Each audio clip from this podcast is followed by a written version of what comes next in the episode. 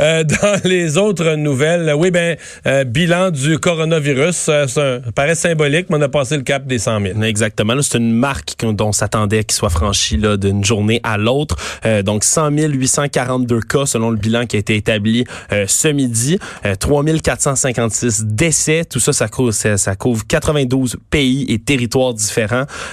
donc, c'est 300, 3332 nouvelles contaminations et 110 nouveaux décès depuis hier midi euh, également. Donc, ça progresse tout de même très vite. Hein. en Italie seulement, il y a eu 49 nouveaux décès en 24 heures. Ça amène le total à 197 morts euh, dans ce pays-là qui est le plus touché de l'Europe, on le rappelle. Euh, il y a eu également de l'inquiétude parce qu'il y avait plus de 230 Canadiens qui sont coincés à bord du, du navire de croisière Grand Princess qui est au large de San Francisco. Par contre, selon le ministre des Affaires étrangères, François-Philippe Champagne, il n'y a aucun de ces 230 Canadiens-là qui soit infecté pour l'instant. Ouais, il a dit ça. Puis à la fois, il reconnaît que je pense que la plupart ont, ont pas été ont, pas été testés là. C'est qu'on dans le fond. Euh, ils sont pas malades, on présume, ils n'ont pas l'air à l'avoir, mais en même temps, ouais, on n'a pas de certitude absolue parce qu'ils n'ont pas été testés, mais qu'ils pourraient à la limite être porteurs. Euh, puis qu'on le découvre un peu plus tard. Là. Ouais, exactement. Dans l'eau. Euh, disons que l'historique des navires de croisière jusqu'à date, ça n'a pas été tellement bon. C'est pas très concluant là quand les gens sont enfermés euh, dans un euh, dans un navire comme ça tous ensemble. La propagation est assez rapide. pour les autres pays qui sont plus touchés évidemment après la Chine, c'est la Corée du Sud, l'Iran, l'Italie et la France. En ce moment, la France quand même 577 cas, euh, mise à 200 jour, nouveaux. Ils viennent de faire une mise à jour. Là. Tu vois, je l'ai devant moi parce que je viens d'ouvrir 688. En France? En France. OK. 658, je vois mal? 658. 658, puis 670 en Allemagne. Non, l'Europe... Ça, progresse vite. Ouais, ça progresse vraiment vite. Italie, France, Allemagne, Espagne, là, ça d'une journée à l'autre, c'est assez impressionnant, ben, c'est assez inquiétant à quel point ça grimpe, euh, ça grimpe vite. Puis la Suisse arrive pas loin derrière. La, Suisse, la Suisse a commencé à prendre des mesures assez... Euh, assez radical eux aussi hein, dans les lieux publics, mhm. les, les, les, matchs sportifs, etc. C'est les événements qui continuent à s'annuler, hein, sportifs, tu l'as dit un peu partout, là, que ce soit en Europe ou ailleurs sur la planète, là, les salons du livre, tous les rassemblements internationaux euh, qui ferment. La bourse aussi qui a encore euh, pris un coup. Le Dow Jones a chuté de 2,63% le Nasdaq de 3,08% le pétrole même qui a perdu presque 5% aujourd'hui. Euh, c'est quand même un niveau inédit depuis juillet 2017. donc, donc, euh, on calcule même là, que dans la zone Asie-Pacifique, pour tout ce qui est de ces marchés-là, euh, l'épidémie pourrait coûter à peu près 211 milliards de dollars. Alors, c'est de l'argent qui se perd et pas mal tous les domaines sur la planète, euh, de près ou de loin, sont affectés par cette crise. Ce qui a amené notre ministre des Finances, Bill Morneau, à, parler de ça en parlant de, en donnant déjà des premières indications pour ce que sera son prochain budget. Oui, il est à Toronto aujourd'hui, puis il a comme indiqué qu'il annoncerait la semaine prochaine un soutien aux Canadiens qui sont en quarantaine ou isolés à la maison, hein, parce que par exemple les Canadiens qui reviennent d'Iran, on sait que la plupart des c'est un pays qui est très touché et il y a beaucoup de Canadiens qui reviennent de ce pays-là. Euh, les gens doivent s'isoler volontairement pendant une période de 14 jours à la maison euh, pour éviter le toute propagation. Par contre, on s'entend, lorsqu'on est coincé 14 jours chez soi, on peut pas se rendre au travail. Si on n'a pas accès à ce qui est télétravail, euh, évidemment, ça peut affecter les finances personnelles euh, de plusieurs Canadiennes et Canadiens. Je pense que les entreprises aussi demandaient ça dans l'esprit que le la pression, tu sais, l'employé, si c'est qu'il va perdre des revenus, hum.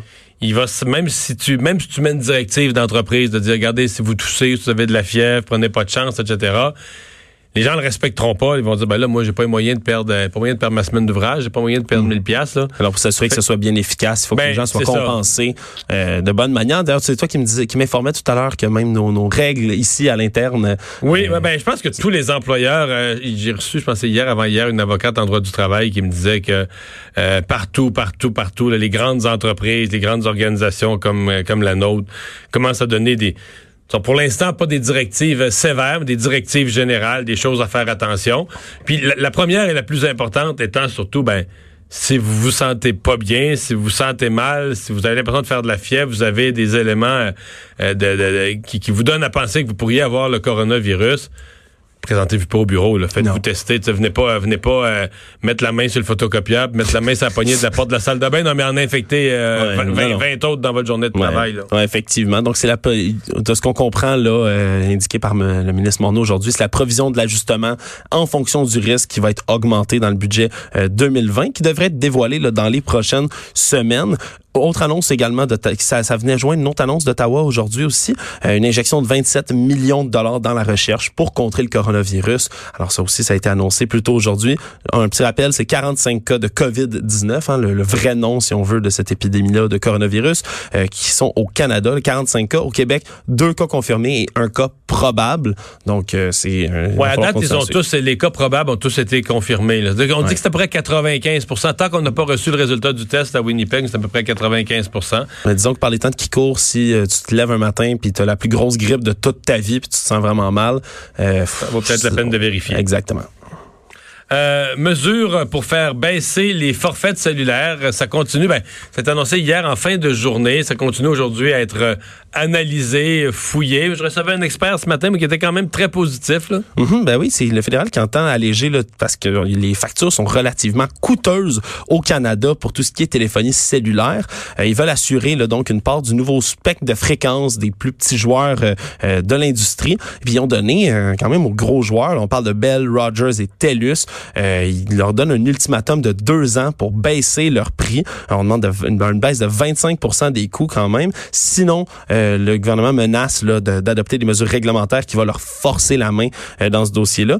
c'est les, forfaits qui sont visés, c'est entre 2 et 6 gigs d'Internet sur les forfaits. Ça, c'est un des enjeux d'ailleurs. Parce qu'un autre expert, mais je me faisais expliquer que, mettons 6 gigs, là, il y a trois ans, là, c'était beaucoup. C'était fou, là. C'était énorme. C'était super méga J'ai toujours eu comme un gig, deux gigs pendant longtemps.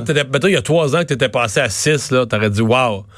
Aujourd'hui, 6, euh, 8, plein de monde ont ça. Moi, je connais des jeunes qui ont 8 puis qui sont limites. C'est pas exagéré. Je pense, si je ne m'abuse, Vincent, d'ailleurs, il y a 14, je pense, ah son forfait à lui ou quelque chose Quelqu'un qui regarde beaucoup de vidéos, quelqu'un qui regarde des films en entier là, sur son sel, qui écoute de la musique tout le temps. Ou, pour le travail encore. Il y a beaucoup de forfaits cellulaires qui viennent avec euh, de par les employeurs. Puis il y a certains emplois aussi où tu dois recevoir et envoyer euh, des documents qui sont très lourds. Donc, donc voilà, voilà, la conclusion de, de la personne qui dit, ouais, mais là, le gouvernement touche les forfaits entre 2 et 6 gigs, mais dans deux ans, au moment où on va adopter une nouvelle mesure, qui, elle, ben, si tu l'adoptes dans deux ans, il faut qu'elle soit bonne pour une couple d'années. Euh, est-ce que est-ce que 2 gigs, ça va encore être un forfait sérieux? là? Dans l'état actuel de la, consommation de données. Mais c'est une question à se poser.